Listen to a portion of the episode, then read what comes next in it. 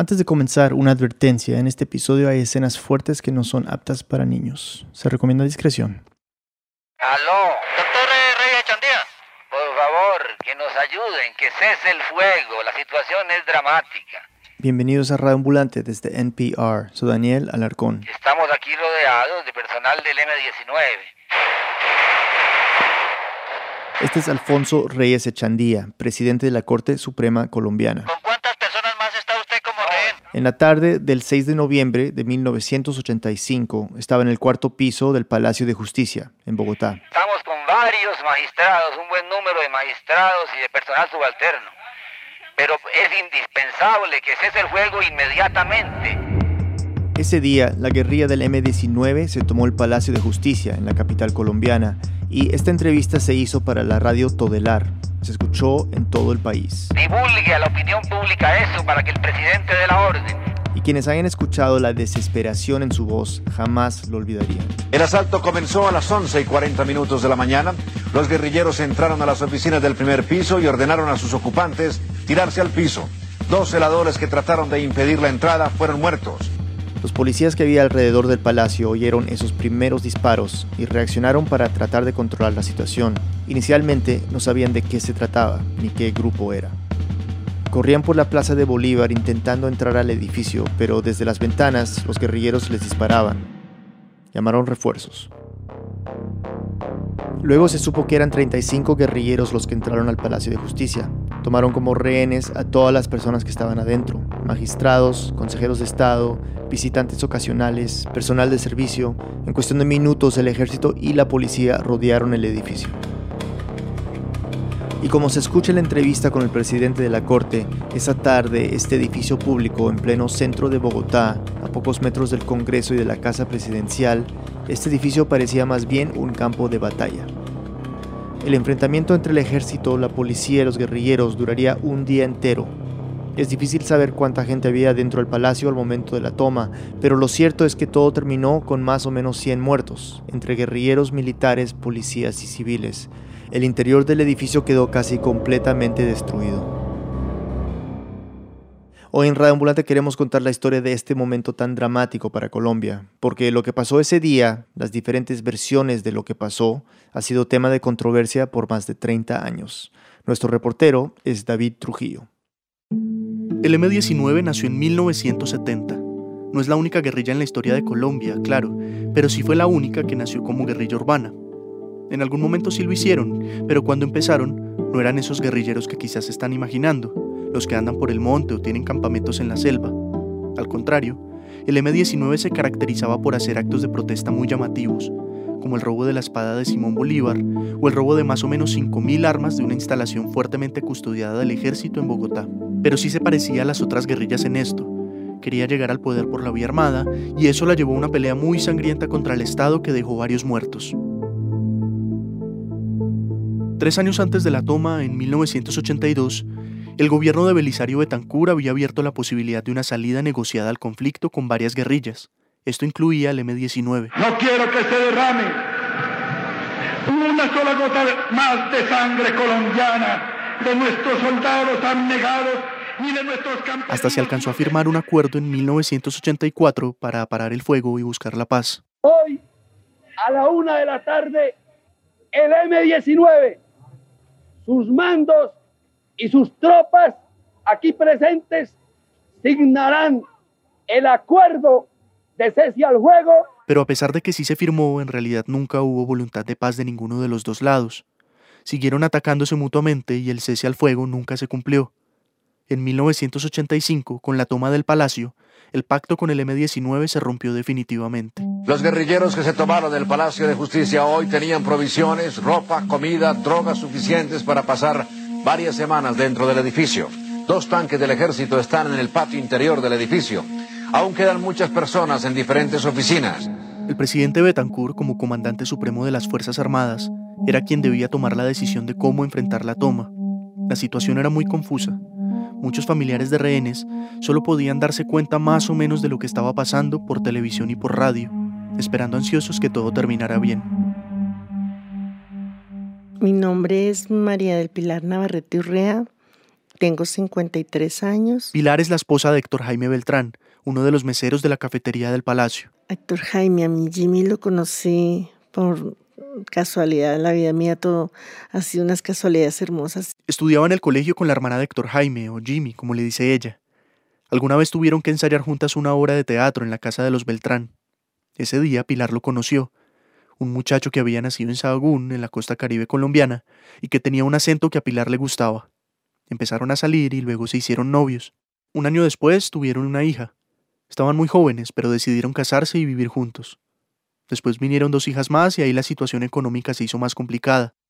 Jimmy trabajaba en lo que resultara, como bodeguero en un almacén de telas o en una tienda de repuestos de neveras. Pilar se encargaba de cuidar a las niñas, que todavía estaban muy chiquitas. Y sí, era difícil, sobre todo por las deudas. Pero Pilar la recuerda como una época bonita.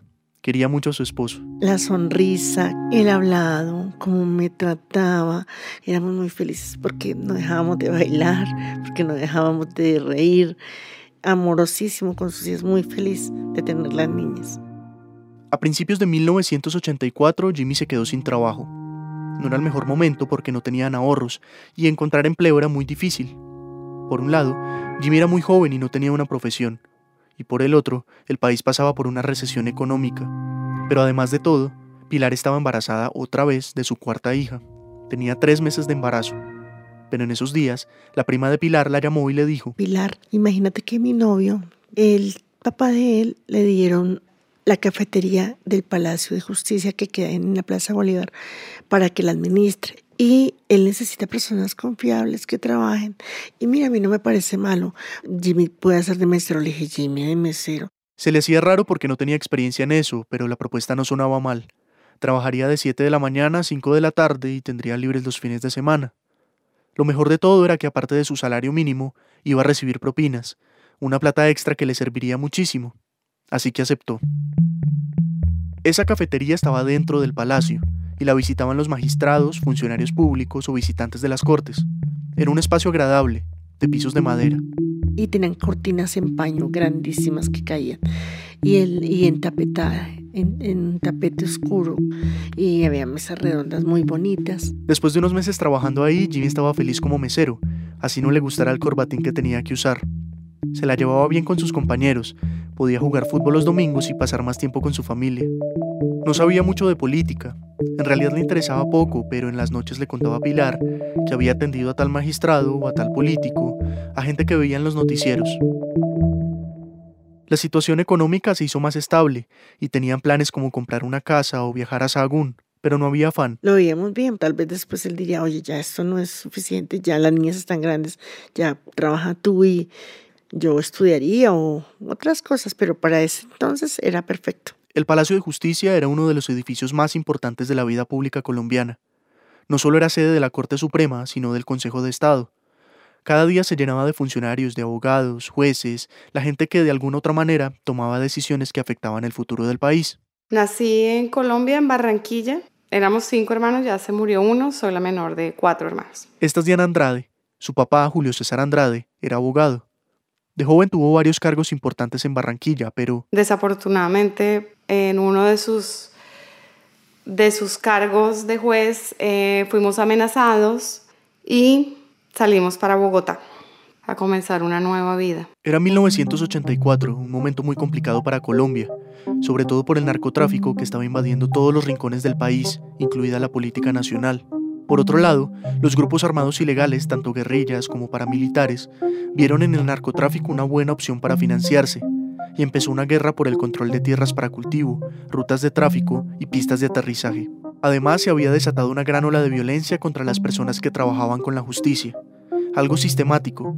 Entre 1979 y 1991, un promedio de 25 jueces y abogados eran víctimas de atentados o eran asesinados cada año, un año antes de la toma del palacio, mataron al ministro de Justicia. El papá de Diana, Julio César, era juez de instrucción penal en Barranquilla. Esa figura ya no existe, pero en resumen, se encargaba de investigar posibles culpables de diversos crímenes, una labor muy riesgosa en esos años. Cuando llegaron a Bogotá, Julio César tenía 37 años, Diana tenía 6. Usaba gafas que lo hacían ver 20 años mayor, pero pues era joven. Era un tipo muy serio, Em, muy estudioso, muy intelectual, de principios bien fuertes. Lo recuerdo escribiendo con la máquina de escribir, tomando café y fumando. Los magistrados de ese momento servían de por vida, o hasta que ellos mismos se retiraban por voluntad propia. Cuando uno dejaba el puesto, el resto de los magistrados escogía el reemplazo, entre una lista de candidatos que cumplieran ciertos requisitos. Así que buscaban abogados jóvenes, muy brillantes y dedicados, que los ayudaran en esos últimos años y más adelante pudieran reemplazarlos en sus puestos. Entre esos abogados jóvenes estaba Julio César Andrade. Mi papá entró como auxiliar del magistrado Dante Fiorillo Porras en el Palacio de Justicia. Pero claro, Diana no sabía nada de eso en ese momento. Yo ni siquiera sabía que mi papá dónde trabajaba. Yo solo sabía que leía, leía libros, leía libros, leía libros. Un año después de que Julio César entrara a trabajar al Palacio de Justicia, en 1985, la posibilidad de paz con el M-19 empezaba a desvanecerse. El ejército mató al segundo al mando del M-19 y después la policía asesinó a 11 guerrilleros que estaban repartiendo leche robada en un barrio popular de Bogotá. El M-19 sentía que el gobierno no respetaba el acuerdo de paz que se había firmado un año antes y empezó a planear actos violentos para protestar. El 18 de octubre del 85, por ejemplo, algunos medios revelaron que la inteligencia militar había descubierto un plan del M-19 para tomar el Palacio de Justicia. Pero la situación estaba complicada no solo por el lado del ejército, la policía y las guerrillas, sino también por los narcotraficantes. El grupo de los extraditables, narcos que no querían ser extraditados a Estados Unidos, estaban amenazando a varios magistrados porque en ese momento era la Corte Suprema la que estaba decidiendo si era legal o no extraditarlos. Esas amenazas, que ya eran constantes, hicieron que la policía reforzara la seguridad del palacio y restringiera la entrada de personas. No era difícil proteger el edificio, en ese entonces el palacio solo tenía dos entradas, la del estacionamiento y la principal que daba a la Plaza de Bolívar. Pilar, la esposa de Jimmy, el mesero de la cafetería, iba mucho al palacio. Casi todos los días lo esperaba en la cafetería y luego se devolvían juntos a la casa. Pero desde que empezaron a reforzar la seguridad, Jimmy le dijo que era mejor que no fuera. Dijo, no te van a dejar entrar, ya no dejan entrar a la gente.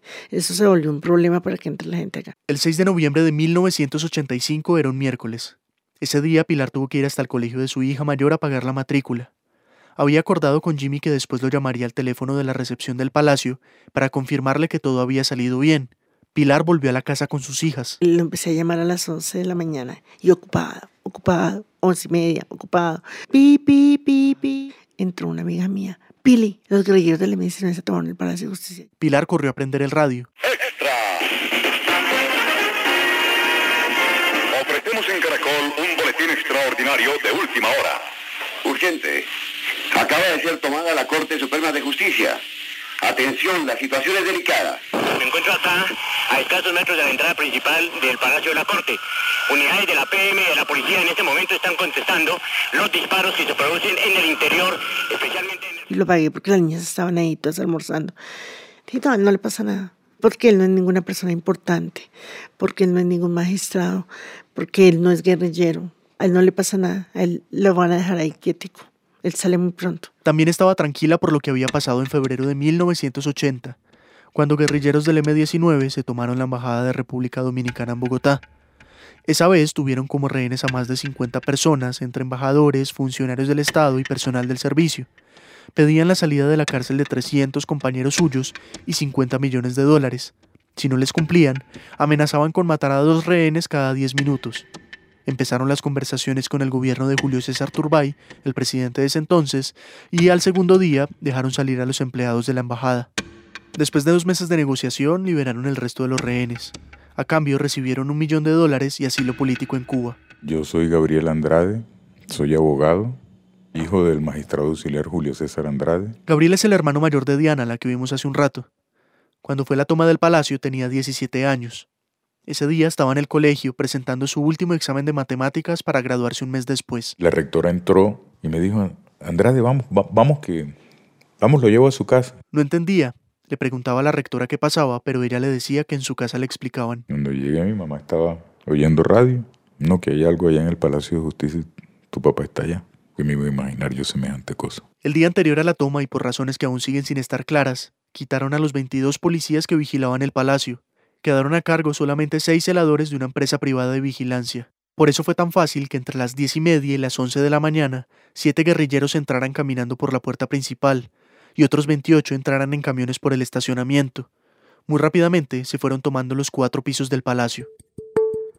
El M-19 pedía que el presidente Betancourt fuera hasta el Palacio de Justicia. Querían que los magistrados de la Corte lo juzgaran, entre otras cosas, por haber incumplido el acuerdo de paz. También pidieron que se fueran publicando sus comunicados en diferentes medios del país a medida que avanzaba la toma, dando a entender que iban a ser varios días. La idea que tenían era de una negociación prolongada, algo parecido a lo que había pasado con la toma de la Embajada de República Dominicana cinco años antes pero no contaban con que la fuerza pública actuara tan rápido para retomar el edificio. Los guerrilleros disparaban por las ventanas a los policías que corrían alrededor, y ellos también les disparaban para poder entrar al palacio. En ese intercambio de fuego inicial, mataron a un transeúnte. Poco tiempo después de la toma, francotiradores de la fuerza pública se ubicaron en edificios cercanos. La zona fue acordonada y las tropas del ejército llegaron a la plaza de Bolívar. La ciudad fue totalmente eh, aislada en el centro. Hubo movilización de unidades eh, del ejército y de la policía, estas últimas especializadas para rescates, acciones contra el secuestro. Gabriel estaba desesperado. Su mamá ya había hablado con Julio César por teléfono y le había dicho que no se moviera de la casa. Pero Gabriel quería que él mismo le explicara qué estaba pasando. Entonces lo llamó a su oficina y logró hablar con él. Me dijo, esto está muy duro. Quédate allá, ya yo le dije a tu mamá lo que tenía que hacer. Sabe, yo nunca le oí la voz a mi papá temblando como ese día. El presidente Betancourt dio las primeras instrucciones a la fuerza pública alrededor de la una de la tarde. Tenían que entrar al palacio y liberar a los rehenes. Los militares se instalaron en la Casa del Florero, un museo que queda justo al frente del palacio cruzando la calle. Desde ahí se manejaba toda la operación de retoma del palacio. Pilar, la esposa de Jimmy, se fue a la casa de su suegra a esperar. En televisión salían informes cada tanto. Los periodistas empezaron a informar lo que alcanzaban a ver desde afuera. A la una y cuarenta minutos de la tarde del día de hoy, las fuerzas de seguridad lograron rodear el Palacio de Justicia, intercambiando disparos con los individuos que se tomaron dicho palacio. Varias ambulancias apostaron para recoger heridos. Ver televisión fue cruel cada que salía alguna persona que las arrastraban o alguno quería reconocerlo entre esas personas. Pilar vio que la situación se estaba complicando cuando empezaron a llegar tanques de guerra a la Plaza de Bolívar. En sentido norte-sur, los tanques entran por la carrera séptima. El cascabel está a punto de ingresar. Salía humo del palacio. Los periodistas no podían saber qué pasaba, pero suponían que eran los militares que ya estaban adentro y que lanzaban bombas de humo. La angustia que se siente es algo impresionante. Sentía que me iba a morir. Los militares se comunicaban entre ellos por radioteléfonos. Algunas de estas comunicaciones fueron interceptadas por un radioaficionado que vivía a pocas cuadras del palacio. El material se entregó a la justicia 20 años después, pero durante varios años, nadie, aparte del aficionado y los militares, oyó estas grabaciones que incluimos acá. No son grabaciones tan claras, pero lo que se alcanza a escuchar es cómo el militar va pidiendo acción y ruido. Oigan. Acaba de llamar Paladín 6, dice. Que él nota que la situación se enfrió, que necesita que haya acción, que haya ruido, que si necesita más munición le coloca toda la que necesite, pero que no los deje descansar, cambio. Que no los dejen descansar, es decir, que no dejen de disparar en ningún momento, así los guerrilleros lo hicieran. Paladín 6 es el nombre con el que se identificó en la operación el general Rafael Zamudio, el comandante del ejército, Mientras tanto, la policía decidió intentar entrar por encima del edificio. Helicópteros de la Policía Nacional entonces comenzaron a descargar agentes especiales que se descolgaron por varias de las paredes del, del, Palacio de Justicia para internarse en los pisos superiores de dicho edificio y enfrentar a los del M-19. En la casa del magistrado auxiliar Julio César Andrade la angustia era muchísima. Tengo flashbacks así de, de acordarme, en mi casa había un sillón, un sofá marrón y me acuerdo de que toda mi familia empezó a llegar de Barranquilla y todos los hermanos de mi papá lloraban y se sentaban en el sillón y cada vez empezaba a llegar más gente, más gente, más gente lloraba. Mi mamá ya estaba eh, bajo el efecto de mm, tranquilizantes intravenosos porque ya las pastillas no le hacían. Fue muy duro. A medida que el ejército entraba con todo su arsenal, iba liberando rehenes y los llevaban custodiados hasta la casa del florero. Esta es una de las comunicaciones interceptadas en las que hablan de eso. en este momento estamos evacuando, evacuando adicionalmente unos 20 rehenes que se encontraban en el tercer piso. Unos 20 rehenes liberados del tercer piso del palacio. Escuchábamos diferentes emisoras pues porque estaban pasando nombres de personas que se habían con vida en diferente lado, pero nunca escuchamos el nombre de él, nada. nada era totalmente un caos, un caos todo. Pasadas las 2 de la tarde, Alfonso Reyes Echandía, el presidente de la Corte Suprema, que ya escuchamos antes, trató de comunicarse directamente con el presidente Betancourt para pedirle un cese al fuego, pero este no le contestaba. Lo intentó a través de otros funcionarios públicos y le mandó mensajes con ellos, pero Betancourt no quiso atenderlo. La razón que daba era que Reyes tenía una ametralladora en la cabeza y que por lo tanto todo lo que fuera a decir iba a ser obligado. En un momento, el hijo de Reyes Echandía, Yesid, pudo comunicarse con su papá después de llamar a varios teléfonos del palacio. El magistrado le contó que el único que podía dar la orden de cese al fuego era el presidente de la República, pero que tal vez había un problema de comunicación entre él y las tropas. Yesid le propuso salir al aire en varias emisoras para que Betancur y todo el país lo escucharan. Este es parte del audio que oímos al principio, de la emisora Todelar. Eh, doctor Alfonso Reyes Echandía, cuéntenos, pero, pero ¿qué, ¿qué hay que hacer? Pues que el presidente de la República dé finalmente la orden de que cese el fuego. inmediatamente. Un momento, por favor, un momento. En ese momento, Alfonso Yaquín, guerrillero del M-19, le arrebató el teléfono. Oiga, es increíble. Habla Alfonso Yaquín, el segundo al mando de este operativo. El presidente de la República no le ha pasado al teléfono al presidente de la Corte y se va a morir porque el presidente de la República ni siquiera con su poder jurisdiccional. Es increíble que el, M-19 no es el, el, que se ha tomado el, Palacio de Justicia, se lo tomó los tanques del ejército. Es lo increíble. El ejército entró con sus tanques y aquí están sonando los tiros. Cuando entran en este piso nos morimos todos, sépalo. Cerca de las 5 de la tarde, el presidente Betancourt y sus ministros, que estaban reunidos, lograron comunicarse con el M-19. Les informaron que ya estaban completamente rodeados. Si se rendían, les prometían respetarles la vida y someterlos a un juicio justo. Los guerrilleros respondieron que el M-19 jamás se rendía, pero aceptaron dialogar si el ejército y la policía dejaban de disparar. La respuesta del gobierno fue que sí, pero con la condición de que ellos lo hicieran primero y dejaran libres a los rehenes.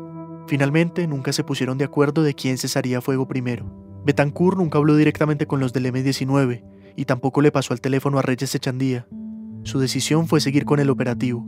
En este audio se escucha cómo el ejército prepara explosivos. Le envío cuatro cargas de cráter, 40 libras de TNT, cordón detonante, estopines. La idea es localizar a los chusmeros esos, colocar la carga para abrir un roto y por ese roto aventarles granadas y, fumígenos y lo que sea, ¿siga? Abrir un roto, es decir, romper un hueco en el techo con explosivos para poder entrar al cuarto piso. El objetivo era pasar por ese hueco y acabar con todos los guerrilleros. El verbo que usa es fumigar. Lo que nunca se escucha en estos audios del ejército es cómo pretenden proteger a los rehenes. La ministra de Comunicaciones de ese momento, Noemí Sanín, había enviado un telegrama a los medios pidiendo que no informaran en directo sobre los hechos y que no revelaran los movimientos de la fuerza pública para no entorpecer el operativo. Después de que se emitiera la súplica de Reyes Echandía, la ministra Sanín envió otro telegrama, pero esta vez prohibiendo directamente la transmisión de ese tipo de entrevistas. En televisión acataron la orden y dejaron de informar en directo. Solo en la noche los noticieros sacarían notas de lo que había ocurrido y siguieron con la programación, que incluía un partido de fútbol del torneo local. Pero varias emisoras de radio siguieron informando. Algunos periodistas contaron después que recibieron llamadas de la ministra Sanín ordenándole suspender las transmisiones y que si no lo hacían, mandaría al ejército para que apagara los equipos. La prohibición de transmitir en directo y de sacar entrevistas, eso es comprobable, existe el telegrama. Sin embargo, lo que Sanín siempre ha negado es la amenaza de suspender las transmisiones a la fuerza. Sea lo que sea, al final terminaron las emisiones y transmitieron el partido de fútbol. Hacia las 5 de la tarde el ejército ya había retomado la mayor parte del edificio. Solo faltaba el último piso, donde quedaban varios rehenes incluidos los magistrados. Esta es otra de las comunicaciones interceptadas de los militares. Quien habla es el coronel Luis Carlos Adovnik, el segundo al mando de la Brigada 13 del Ejército.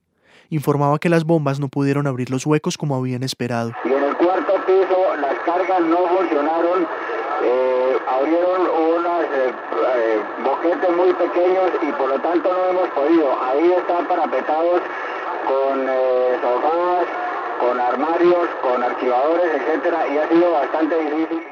Los militares y policías no conocían el palacio, no sabían por dónde moverse en medio de disparos, explosiones, humo y escombros. Tampoco sabían la ubicación exacta de los rehenes y los guerrilleros. Acá continuó hablando el coronel Sadovnik. ¿No habrá posibilidades de que algún magistrado de, haga un plano más o menos aproximado de allá del Palacio de Justicia o de que alguien suministre el plano? Siga. Eh, estamos aquí en esa diligencia, vamos a, a ver, a ver, estamos en esto, estamos trabajando sobre eso, cambio. Hay versiones encontradas sobre esto, pero al parecer ni los militares que se movían desde abajo ni los policías que intentaban entrar por el techo revisaron los planos a tiempo. En el caso de los policías, sabían que había una puerta que dividía el techo del cuarto piso, pero no se imaginaban que fuera metálica, muy pesada y que tenían que dinamitarla para entrar. Al final de la tarde, mientras se realizaba ese operativo, el gobierno intentó hablar otra vez con el M-19 y con los rehenes. Empezaron a llamar a todas las oficinas, pero fue imposible. Tal fue el nivel de descoordinación que mientras unos ministros llamaban para dialogar, otros representantes del Estado, en este caso los policías, dinamitaban la puerta de seguridad y entraban al cuarto piso. Y ahí las comunicaciones se cortaron definitivamente. En la noche, los noticieros de televisión retomaron la transmisión. Son las 7 y un minuto en la noche. La toma continúa. Los guerrilleros mantienen sus rehenes en el cuarto piso del Palacio de Justicia. A esta hora también se han, logra han logrado rescatar del edificio a más de 150 personas, entre magistrados, abogados que se encontraban litigando ante la Corte, secretarias y mucho personal tanto del Consejo de Estado como de la Corte Suprema de Justicia. Estos son testimonios de personas rescatadas hasta ahora. Pensé que no salía de ahí. Edificio está muy destruido por dentro. Yo creo que casi totalmente los vidrios. ¿Cuántos muertos más o menos hay en este momento? Ni idea, yo no vi nada de eso. Todas las armas que ya existen yo creo que las dispararon y las pusieron a funcionar hoy en la toma de la corte. ¿Los guerrilleros eh, pronunciaban algunas consignas o algo? Viva Colombia, fue lo que yo más les oí. El coronel Alfonso Plazas Vega era el comandante de la Escuela de Caballería y fue uno de los militares que lideró la retoma del palacio. Alrededor de las nueve de la noche, en plena plaza de Bolívar, se bajó del tanque que él mismo manejaba. Los periodistas corrieron a entrevistarlo. Quiero manifestarles que la situación está perfectamente controlada. No hemos podido hacer, hacer una contabilización de bajas, pero hay bastantes bajas. No tengo conocimiento de rehenes. ¿Y cuántos han sido liberados? Esa información no la tengo porque el personal que iba siendo evacuado, que iba saliendo, los rehenes que íbamos sacando, los íbamos entregando al 2 de la brigada, quien está ejerciendo un control. Esto que acaba de decir el coronel Plazas Vega será importante después. Los rehenes liberados, explica él, fueron entregados al B2 de la Brigada 13 del Ejército, es decir, a la sección de inteligencia militar, que era la encargada de custodiar a los rehenes que sacaban del palacio. Sobre el operativo, el coronel no mostró ninguna duda. Aquí no van ellos a asustarnos ni a atentar contra ninguno de los poderes eh, del, eh, ni contra ninguna de las ramas del poder público. El presidente de la Corte Suprema de Justicia ha pedido cese al fuego. Si a mí me disparan, yo contesto el fuego. Yo entré con mis carros, me recibieron a fuego, disparé. No sé. ¿Qué haría usted? Pero el presidente de la Corte Suprema, el doctor Celdía, ha pedido... No sé, yo no sé quién esté, yo no sé quién esté adentro. O quién esté afuera. Yo sé que salieron varios magistrados, no sé si tal vez esté entre ellos. Plazas Vega realmente no respondió la última pregunta, porque no habían escuchado la súplica del presidente de la Corte. Uno de los periodistas le preguntó que cuál era la decisión de la fuerza pública. Plazas Vega respondió con una frase que quedó en la memoria del país. Mantener la democracia, maestro. Mantener la democracia, maestro. La última noticia que recibió el país, como a las 10 de la noche, fue esta. Está en llamas la parte oriental del Palacio de Justicia. Está prácticamente destruida. Algunas personas, incluidas secretarias y magistrados, están saltando al vacío desde las ventanas. La confusión es total en estos instantes en el edificio donde funcionan los máximos tribunales, la Corte Suprema y el Consejo de Estado. Con el Palacio de Justicia ya en llamas, las tropas se retiraron. Como a las 2 de la mañana, cuando el incendio había bajado, un tanque disparó un cohete contra la fachada para que el humo saliera. Ya no hubo más disparos esa noche. Ya volvemos. Este podcast de NPR y el siguiente mensaje son patrocinados por Squarespace. Un sueño es tan solo una gran idea que todavía no tiene una página web. Personaliza la apariencia y navegación de tu página, así como la forma para vender tus productos y mucho más con un par de clics. Ingresa a squarespace.com y haz una prueba gratuita. Y cuando estés listo para lanzar tu página, usa el código radio para ahorrarte 10% en la compra de tu primer sitio web o dominio. El futuro está llegando. Hazlo brillar con Squarespace. Este podcast de NPR y el siguiente mensaje son patrocinados por Sleep Number. Sleep Number te ofrece camas que se adaptan en ambos lados a tu posición ideal sus nuevas camas son tan inteligentes que automáticamente se ajustan para mantenerte a ti y a tu pareja cómodos durante toda la noche. Averigua por qué 9 de cada 10 de los que usan Sleep Number lo recomiendan. Visita sleepnumber.com para encontrar una tienda cerca de ti. Solo hay tres lugares en los Estados Unidos que no permiten a los exconvictos votar. Florida es uno de ellos. Escucha por qué esto puede cambiar en Embedded, un podcast en inglés de NPR. Hola, soy Cardiff García, co-host de Planet Money's The Indicator, donde exploramos ideas económicas que te ayudarán a entender las noticias de todos los días. Búscanos en NPR One o donde escuches tus podcasts. Estamos de vuelta en Radio Ambulante, soy Daniel Alarcón.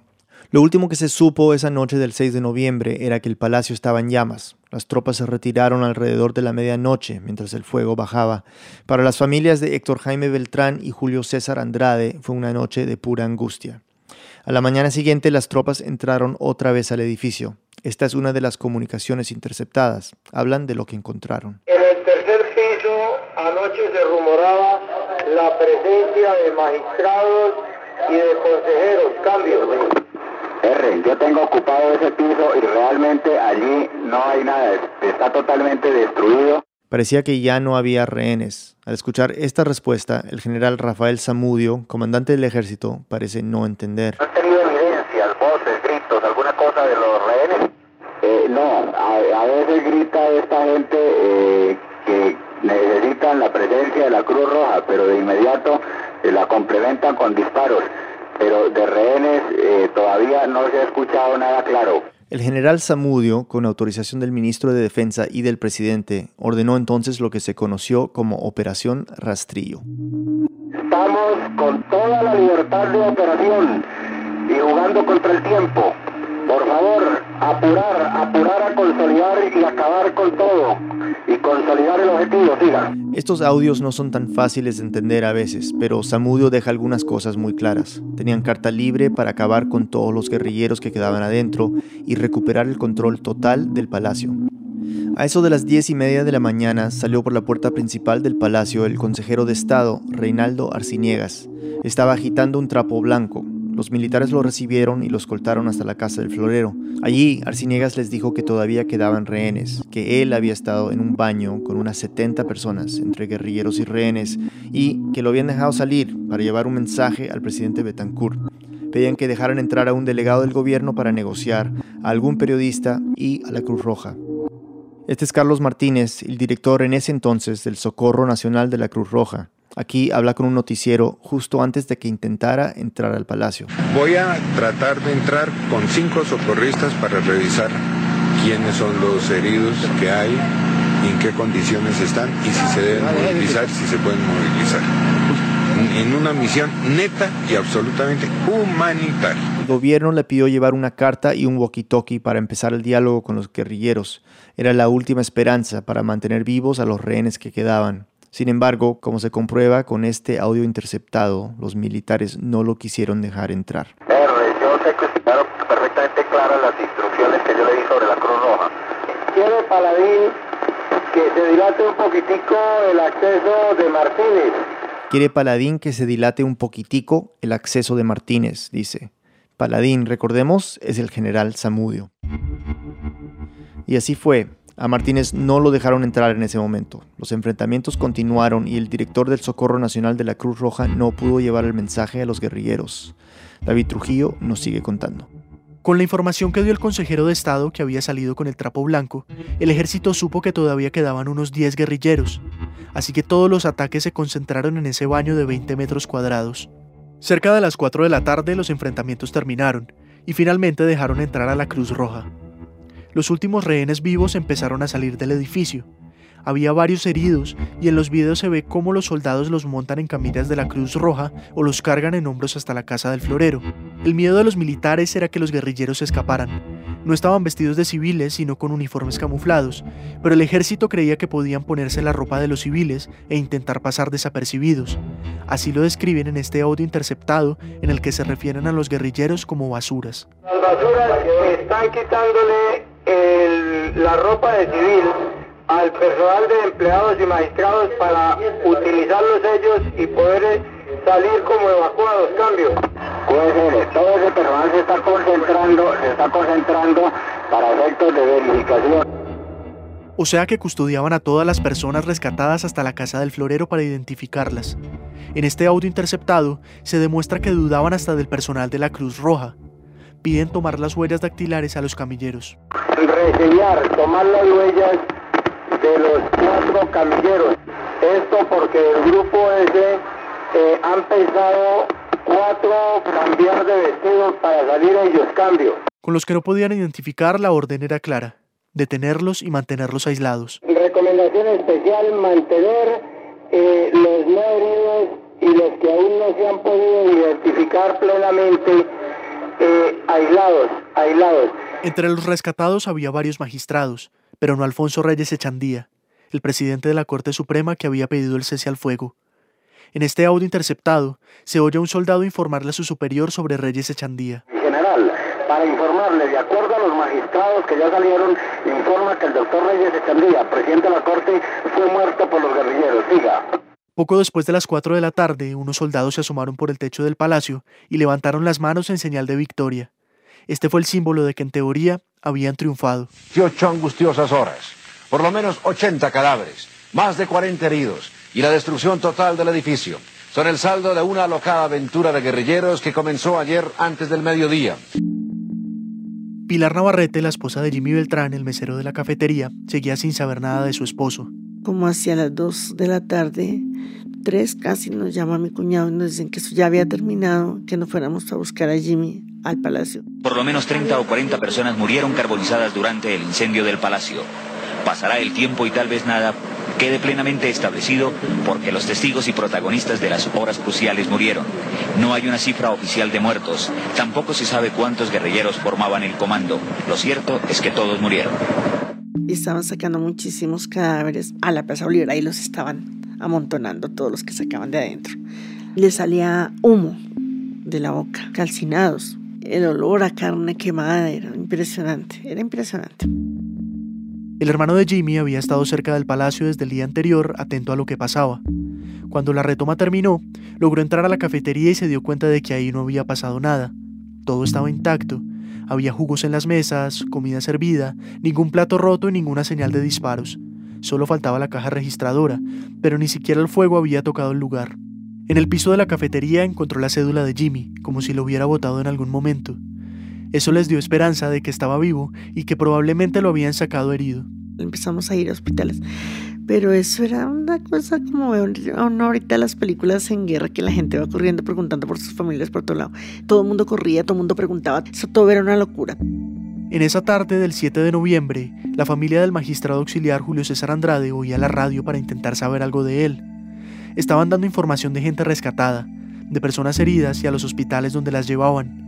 Diana, la hija, que en ese momento tenía seis años, recuerda que también decían los nombres de las personas muertas. Cuando salió el nombre de mi papá, todo el mundo empezó a gritar, a gritar.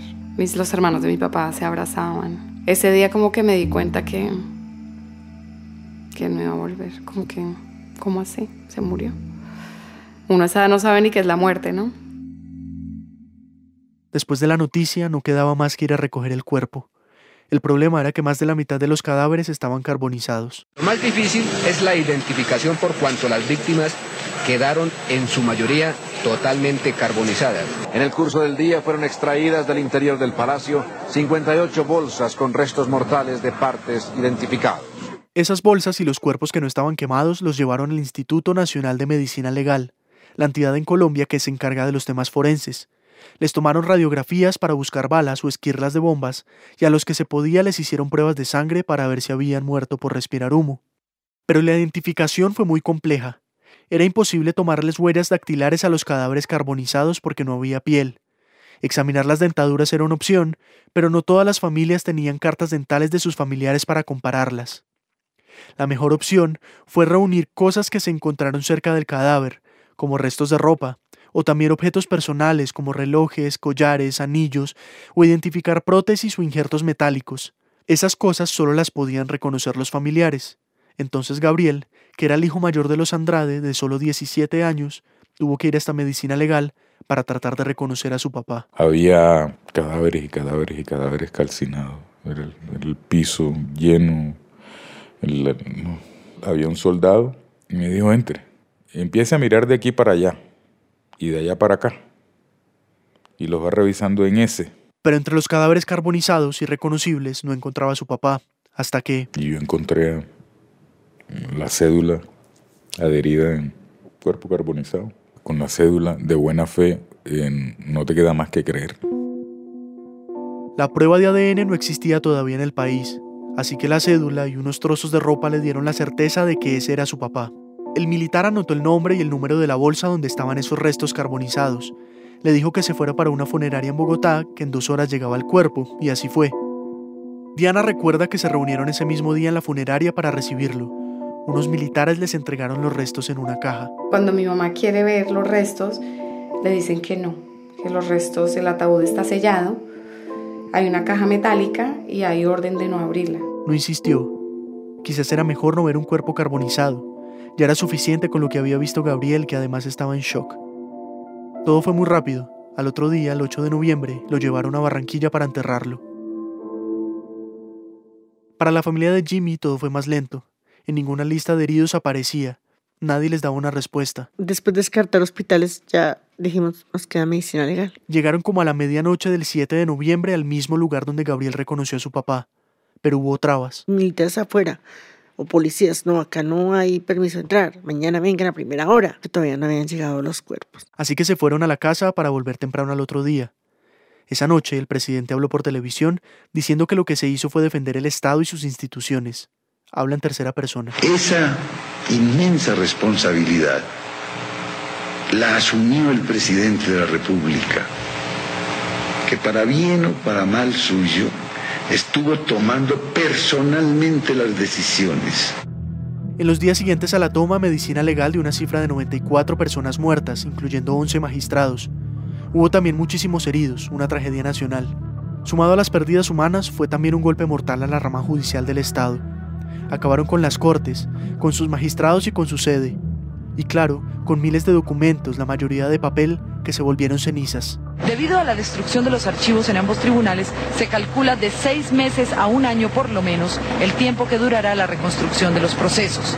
Se quemaron pruebas originales, peritazgos que ya habían sido presentados y pruebas a funcionarios públicos que ya no están en sus puestos.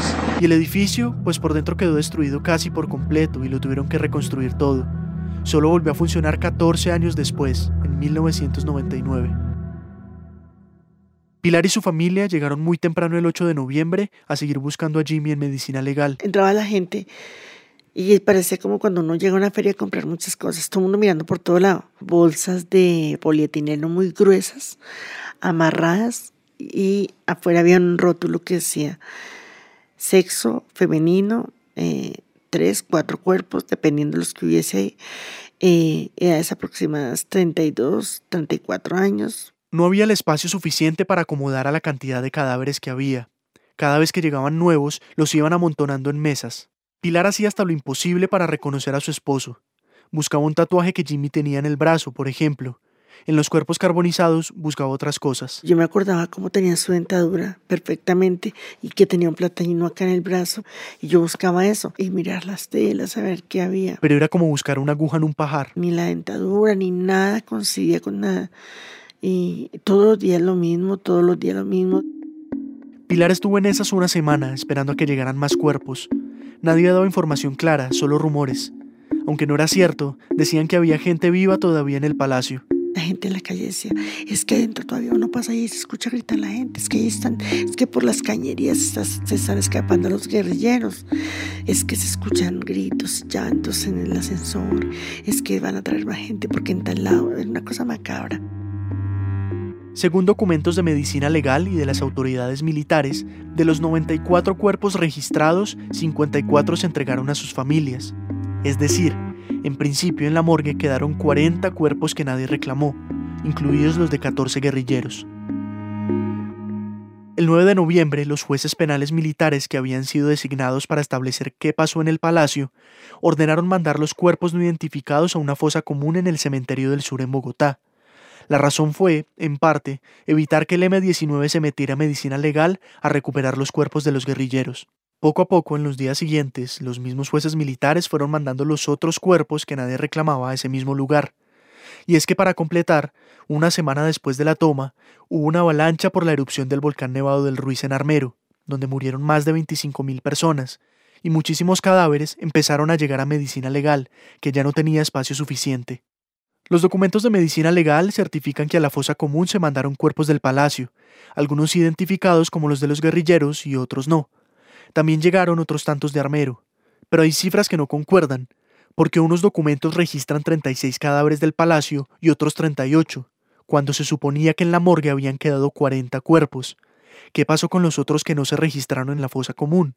Resulta que entre los cadáveres había algunos que no tenían nada que ver con los hechos del palacio. Simplemente llegaron a medicina legal por esos días y por razones que no se han podido aclarar fueron registrados como del palacio. Ahí pueden empezar a darse cuenta del desorden que hubo con el tratamiento de los cuerpos.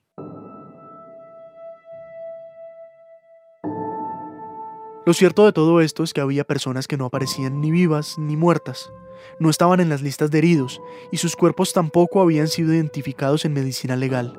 Entre esos estaba Jimmy. En esa angustia de encontrar a su familiar, todo lo creía y a todo lado va, y a todo lado íbamos. Y es que no era la única, había otras personas en esa misma situación. De tanto conocernos en diferentes lugares como por tres, cuatro días seguidos, nos empezamos a dar cuenta, todos de la cafetería. No todos, pero sí la mayoría.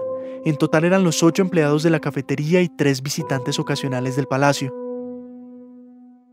Como una semana después, cuando ya no llegaron más cuerpos del Palacio Medicina Legal, las familias de los desaparecidos decidieron buscar juntas en otras partes.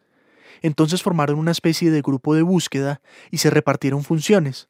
Una opción era preguntar en bases militares en la ciudad, como el Cantón Norte. Allá nos íbamos unos, otros nos íbamos a ver videos. Videos de noticieros de televisión en los que aparecían los rehenes rescatados. No fue el caso de Pilar, pero algunos familiares de los desaparecidos lograron reconocer, en esas imágenes de baja calidad, a su ser querido siendo llevado por militares a la casa del florero. Y no solo eso, también había testimonios de gente rescatada que vieron salir vivos a algunos. Eso les dio esperanza, si unos estaban vivos, tal vez los otros también. Además, ya sabían que en la cafetería no había pasado nada. Pensaban en la posibilidad de que estuvieran detenidos. En esa época, la Constitución le permitía a los militares y policías retener a cualquier persona sospechosa de alterar la paz pública. Las familias por eso pensaban que muy seguramente a sus parientes los tenían presos en algún lugar, mientras comprobaban que no eran guerrilleros que habían salido vestidos de civil. Además, algunas recibieron llamadas anónimas diciéndoles que efectivamente estaban detenidos. Pero pasaban los días y no aparecían. Hablaban con militares y con policías. Les explicaban las llamadas, los videos, los testimonios de conocidos, pero nada. Una y otra vez les dieron la misma respuesta. No hay detenidos, nunca hemos tenido detenidos, nunca aquí no, no se ha detenido a nadie. Esa respuesta no los convencía. Porque yo miré todos los dientes de todos esos huesos que encontré y no lo vi porque no vi un pedacito de tela, porque su cédula estuvo rodando y él tuvo que haberla botado en algún momento. Había pruebas de que estas personas perdidas posiblemente salieron vivas. Necesitaban que alguien les aclarara lo que había pasado. Pero respuestas para nosotros no hubo. Para los demás sí. Eso es de la cafetería. Quienes va a buscar un poco de gente vaciada, los magistrados toca entregarlos. Es decir, se trata diferente a la familia de un magistrado buscando a su ser querido que a la de un empleado de la cafetería. Al mes de la toma, Eduardo Maña Mendoza, un abogado que trabajaba con casos de abusos de poder del Estado, buscó a la familia de Jimmy y a las de las otras personas desaparecidas. Del palacio terminaron siendo 12 personas las desaparecidas, de la cafetería eran Luz Mari Portela, Cristina del Pilar Guarín, Bernardo Beltrán, Ana Rosa Castiblanco, Carlos Rodríguez, David Suspes, Gloria Estera Lizarazo y Héctor Jaime Beltrán, Jimmy. Tres visitantes ocasionales, Gloria Anzola, Norma Constanzas Guerra y Lucian Paro Oviedo, y una guerrillera, Irma Franco, cuya familia se unió al grupo en 1986. Las familias de estas personas estaban solas en la búsqueda, y el abogado Eduardo Umaña Mendoza se convirtió en el único que las escuchó en un momento en el que nadie más lo hacía.